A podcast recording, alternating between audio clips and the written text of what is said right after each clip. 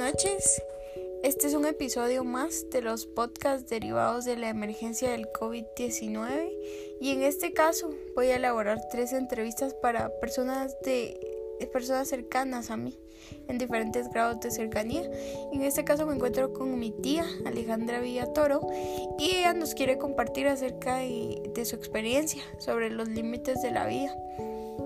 Y en este caso la primera pregunta que nosotros tenemos para ella es ¿qué límites ha tenido en esta emergencia? Buenas noches, el límite eh, más grande que he tenido en la emergencia ha sido el transporte, ya que mm, eh, no cuento con transporte propio, entonces siempre utilizo el transporte urbano para trasladarme hacia mi trabajo y ese ha sido el límite más grande que he encontrado porque eh, actualmente no hemos podido eh, trabajar desde casa, entonces tenemos que seguir yendo a la empresa donde trabajo. Agradecemos mucho eh, por compartir esta experiencia, creo que es algo que todos hemos experimentado en algún momento de nuestras vidas, pero que en este caso sí se vuelve un poco complicado. Me gustaría saber cómo lo ha enfrentado y cuál ha sido su desafío más grande que hubiera querido cambiar.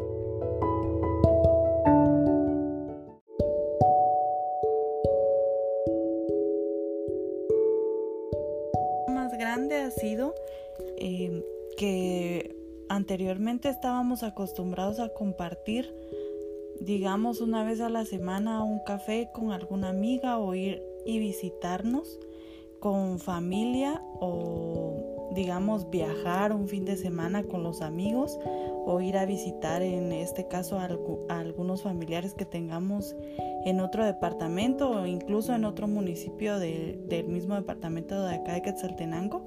Y son cosas que hacíamos eh, como rutina digamos o que lo hacíamos para para compartir eh, unos con otros. Y son cosas que eh, ya no podemos hacer porque ahora tenemos prohibiciones y pues para mí creo que ha sido el desafío más grande. Creo que ha sido el desafío para varios, no solo para usted, pero eh, definitivamente sí, sí se ha logrado superar de alguna forma.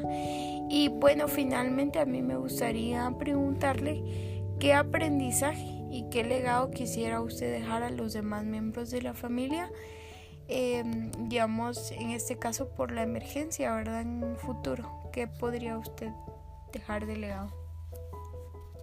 Creo que esta pandemia y emergencia eh, a todos nos ha enseñado de cierta manera que debemos extremar nuestras medidas de higiene tanto como para nosotros como para las personas que conviven diariamente con nosotros, porque eh, nosotros que somos una familia grande y que estamos expuestos porque seguimos saliendo a trabajar, siento que sí, lo que nos debe eh, enseñar esta pandemia es a extremar nuestras medidas de higiene.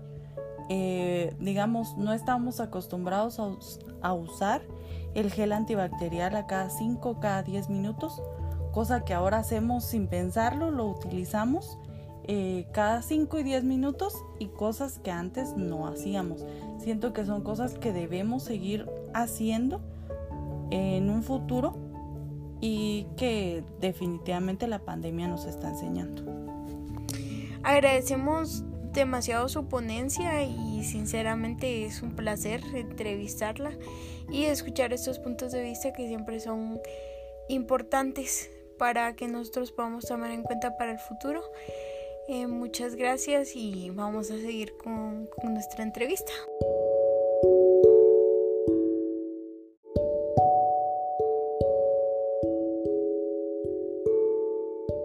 En este caso, la segunda entrevista yo la quiero dirigir a una de mis hermanas. Ella es Damaris Pérez y ella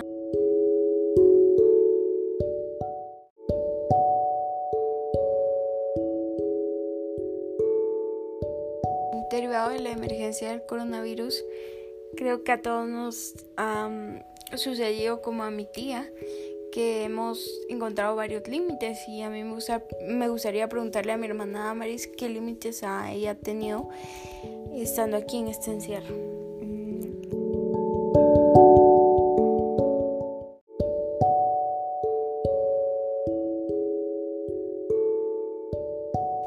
Hola a todos los escuchas de Katherine. Eh, bueno, creo que los principales límites que yo he encontrado es eh, en cuanto al tema social, al, por lo mismo de nuestra naturaleza. Creo que nosotros necesitamos convivir con diferentes personas y no siempre con el mismo eh, tipo de personas.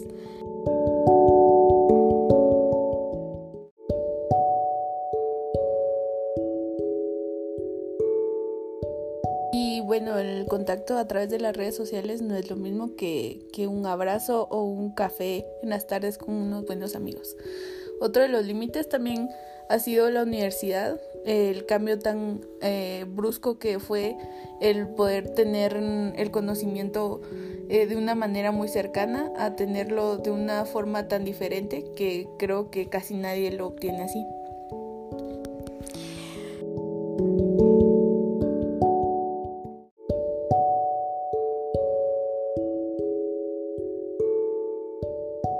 Bueno, Damaris, si sinceramente quisiéramos preguntarte cómo has enfrentado, enfrentado estos límites. Eh, creo que principalmente he tratado de mantener eh, la mente ocupada a través de actividades virtuales. Eh, creo que una de las ventajas que se dio a través de, de, esta problemática fue que muchas de las empresas o personas que querían ser escuchadas encontraron una herramienta en las redes sociales muy fácil de, de con todas las personas eh, temas muy interesantes. Me he tratado de incluir a webinars muy diferentes de lo que yo, yo estudio o incluso he tratado de encontrar hobbies eh, que yo probablemente no hubiera hecho en mi vida diaria. Perfecto. ¿Y sinceramente crees que has logrado superarlo? Eh, creo que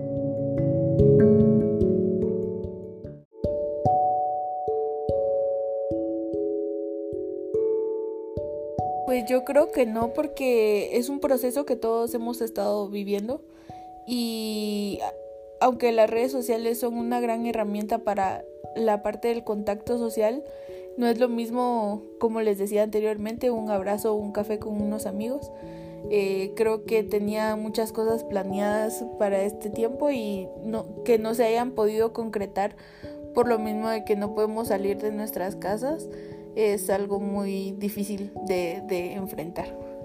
Creo que es algo por lo que todos hemos pasado en esta cuarentena y eh, a raíz de esta pregunta yo quisiera preguntarte cuál ha sido tu desafío más grande. Eh, continuar de una forma tan cotidiana con la universidad creo que ha sido un poco difícil, por lo mismo que el conocimiento no se nos ha transmitido de la misma manera. Y creo que también eh, contribuir a que todos los casos no sigan aumentando y poder cumplir con las normas.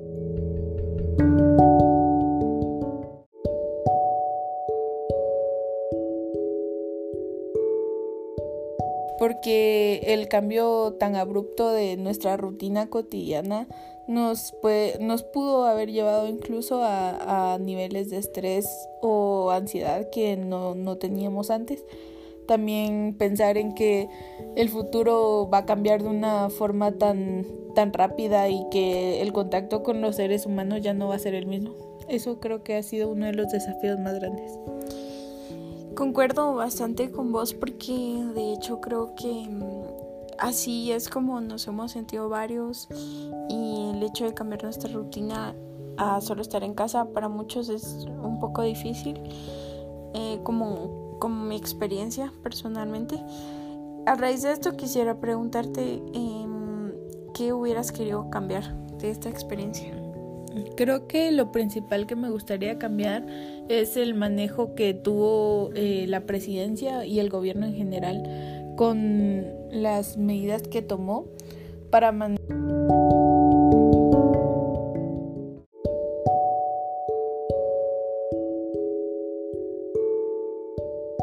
ya que las personas que se vieron más afectadas fueron las que viven del día a día y sinceramente el gobierno no, no hizo nada eh, principalmente para dignificarles una vida bajo esta enfermedad.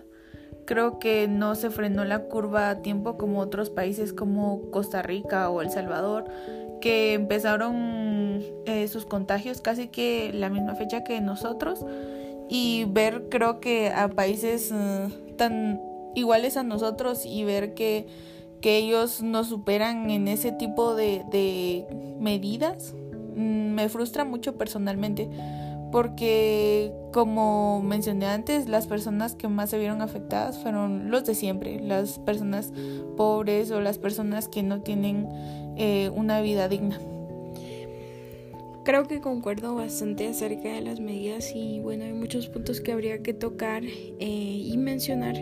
Sin embargo, me gustaría finalmente preguntarte qué aprendizaje, qué legado quisieras vos como persona en singular dejar a los demás miembros de la familia, en este caso. Pues el aprender a vivir con, con este tipo de medidas que nos han implantado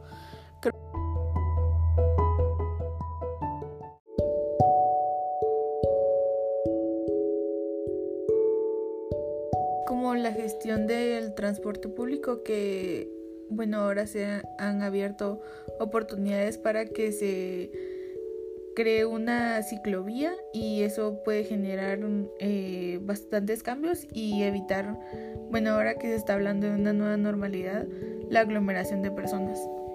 Entonces sí creo que eso, aprender a vivir con, con las nuevas medidas de, de no tener tanto contacto con las personas y creo que más porque fuera por el bien de cada persona, es también por cuidar a las demás personas, eh, seguir con las medidas correctas como usar gel antibacterial o utilizar nuestras mascarillas siempre. Y es para eso, para también evitar que, los contagios sigan creciendo, porque también es, tomar en cuenta que también hay que poner de, nuestras, de nuestra parte.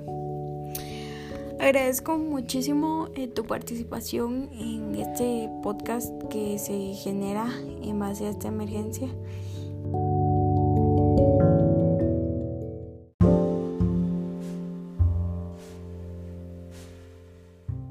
Finalizar con que la emergencia del coronavirus no ha afectado no solo a una persona, sino que también a varias desde pequeños se nos enseñó que el ser humano es un ser social y evidentemente sí lo es.